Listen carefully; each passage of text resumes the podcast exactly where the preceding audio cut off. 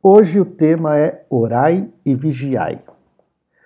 Para quem é espírita há muito tempo, conhece esse jargão Orai e Vigiai, que é falado, é dito de diversas vezes na nossa vida.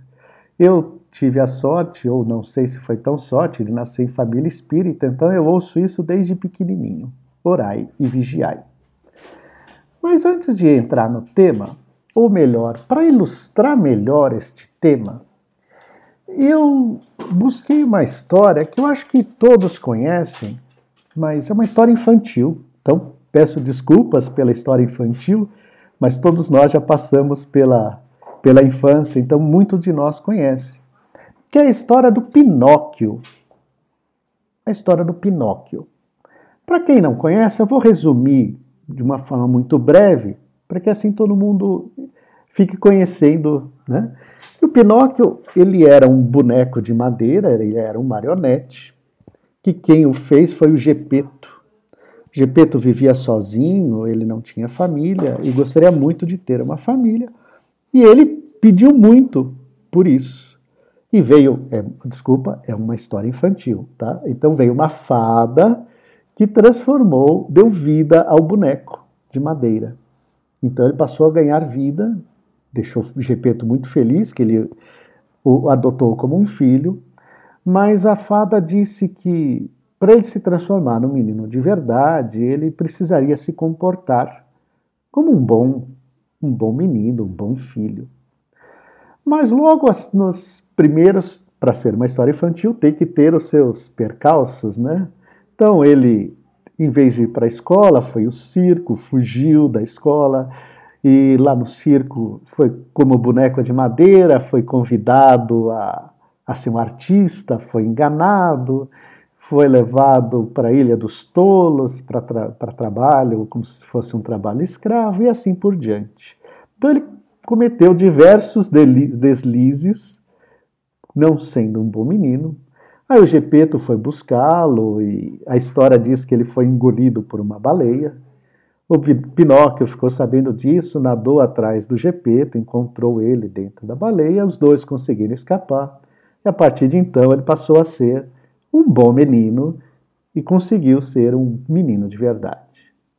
Essa é a história do Pinóquio. Quem não conhece, recomendo, tem até filmes da Disney sobre isso.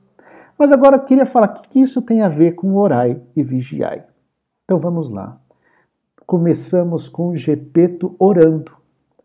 Ele pediu do fundo do seu coração: Olha, eu gostaria muito de ter uma família, de ter alguém. E é lógico, pela fantasia da criança, do, do conto infantil, essa oração foi atendida, transformando o Pinóquio, o boneco de madeira, com boneco de vida. E o vigiai, onde está? Aí é que está. Faltou o vigiai para o Pinóquio. Ele simplesmente, na sua inocência, ele se deixou levar pelas influências externas. Então se deixou levar para ir pelo circo, se deixou levar para a fama fácil e assim por diante, se deixou levar pelas influências externas, pela sua ingenuidade. Né? Então, essa é a história que eu gostaria de trazer, resumidamente, orai e vigiai. Mas, agora vamos trazer de onde vem o orai e vigiar, essa frase que tanto a gente, os espíritas, falam a gente encontra no Evangelho de Mateus. E no Evangelho de Mateus diz o seguinte: Vigiai e orai, para que não entreis em tentação. O espírito, na verdade, está pronto, mas a carne é fraca. Agora vamos continuar. Por que orai? Gente, quando a gente ora, a prece, a oração, é a melhor maneira da gente entrar em contato com a nossa espiritualidade.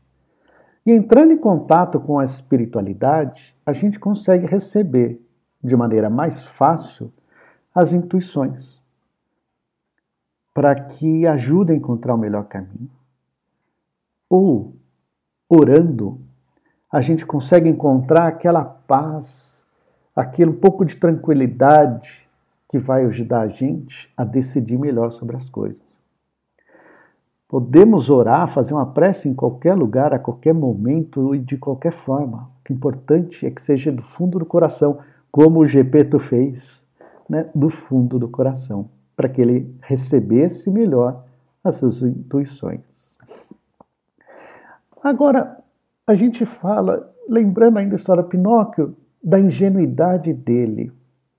A gente pode até falar, não, mas isso aconteceu porque ele era uma criança ingênua. Não, não, eu sou muito esperto, eu não vou cair nessas influências externas, imagina.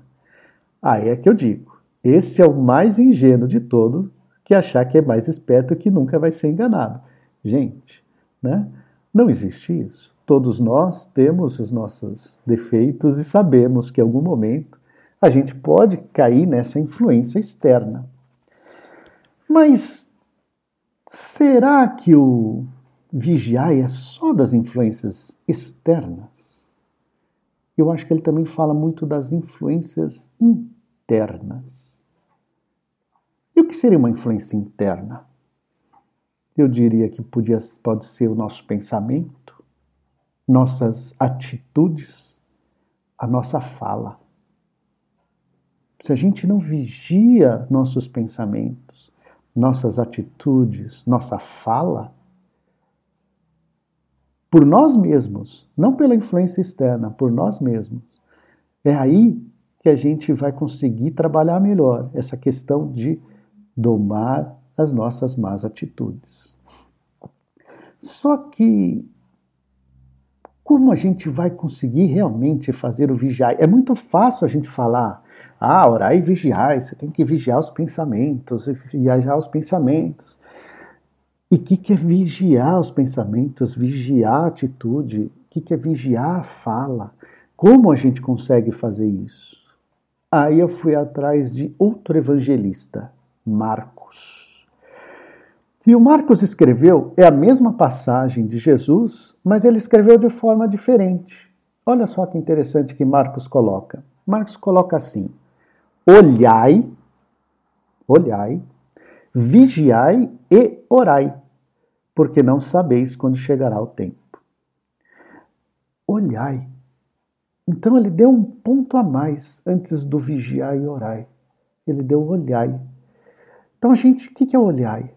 É observar caminhos, é ver o que, que a gente pode fazer na esfera do bem. Primeiro, olha, não toma nenhuma atitude.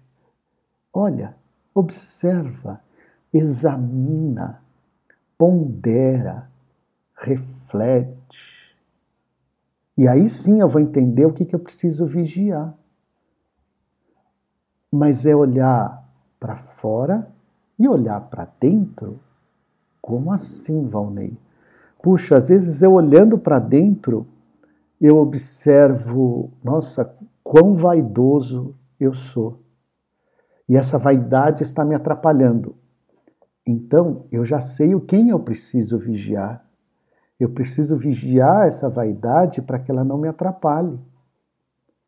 Mas eu primeiro olhei, examinei, pensei, refleti. Então, o orar e vigiar é para os dois lados, para fora e para dentro. Mas antes tem o orar. Quer dizer, o olhar, desculpa. E a gente pode ainda mais. A gente pode olhar o nosso trabalho, o nosso dia a dia. O nosso trabalho comum, nosso ganha-pão, ele está repleto de mensagens proveitosas do que precisamos vigiar. As nossas relações afetivas também, cheias de atitudes e de situações que nós mesmos nos pegamos e percebemos: preciso vigiar mais a minha língua, preciso vigiar mais minha atitude. E no ambiente geral, de tudo, enquanto a gente vive, se a gente colocar o olhai antes do vigiai e orai, a gente vai perceber como o mundo nos dá pista constantemente do que a gente precisa realmente prestar atenção para vigiar e orar. E aí eu vou pegar uma frase de Emmanuel que diz o seguinte: Olhai, refleti, ponderai. Depois disso, naturalmente, estareis prontos a vigiar e orar com todo proveito. Essas eram as reflexões que a gente queria trazer essa noite sobre o orai e vigiai, ou melhor, olhai, vigiai e orai.